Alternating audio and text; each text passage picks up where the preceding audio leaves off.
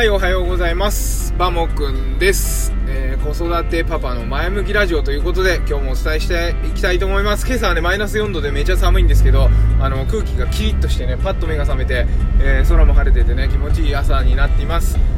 で、今日のね、お題は、子供と遊ぶの勘違いということで、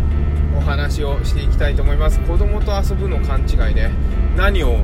思い浮かべます？あのー、これね、ちょ私が一番やっちゃってるんですけどもうやりたいことばっかりなんでね、あのじゃあ週末になってね子供と遊ぼうと思ってじゃあよしどこどこ行こうって言った時に例えばじゃあちょっと川に釣りしに行こう、針と糸だけ持って釣りしに行こうよ。枝にくっつければいいや。あ行こう行こうってなるんだけどそれって本当に子供のやりたいことですか？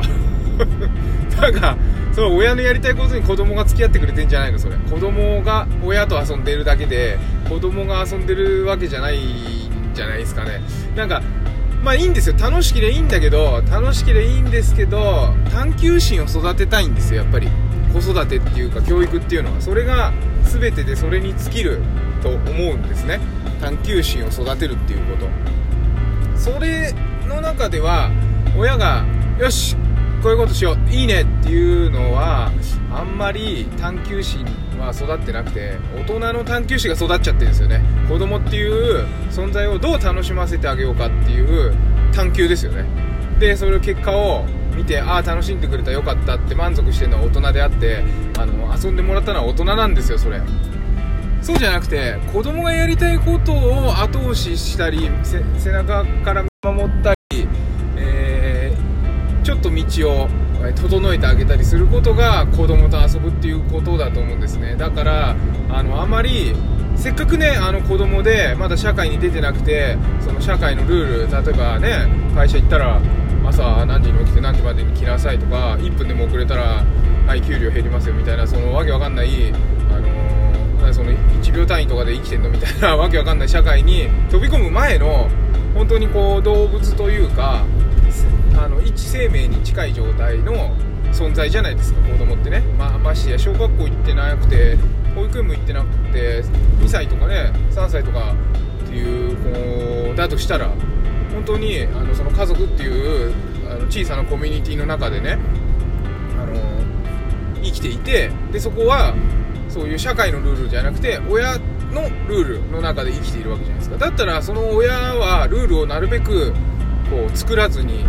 その子供の探求心を解き放ってねあげてそこが愛になるわけなんでうんやっぱねそういうことなんですよ。子供と遊ぶっていうのは実はそういうことで一人で遊んでるのを無理やりなんか外行ってないから行こうかなって思ったのはあなたです。子供じゃない。だから自らのこうやりたいっていう気持ちであれやろうよあそこ行こうよって子供が言うでそこは探求心なんですよ。でその時に子供がマーケティングしてるわけですね。ここを例えばこの公園だったらママ行ってくれるかなとか考えるわけですよ。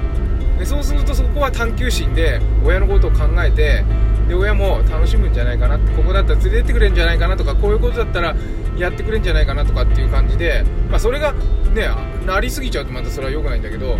新たなことをチャレンジするときにこう子供の方からねこういうことやりたいんだけどさってこうこういうのどうとかっていう感じででどうって聞かれてもそれほど後押ししないしいいよ別にみたいな感じで、えーさらっとねやるということをね心がけててまあこれがねあのまだ私子供は小学校1年生と3歳なんで答え合わせはできていないんでね分かんないんですけどそういう風にちょっとねあのー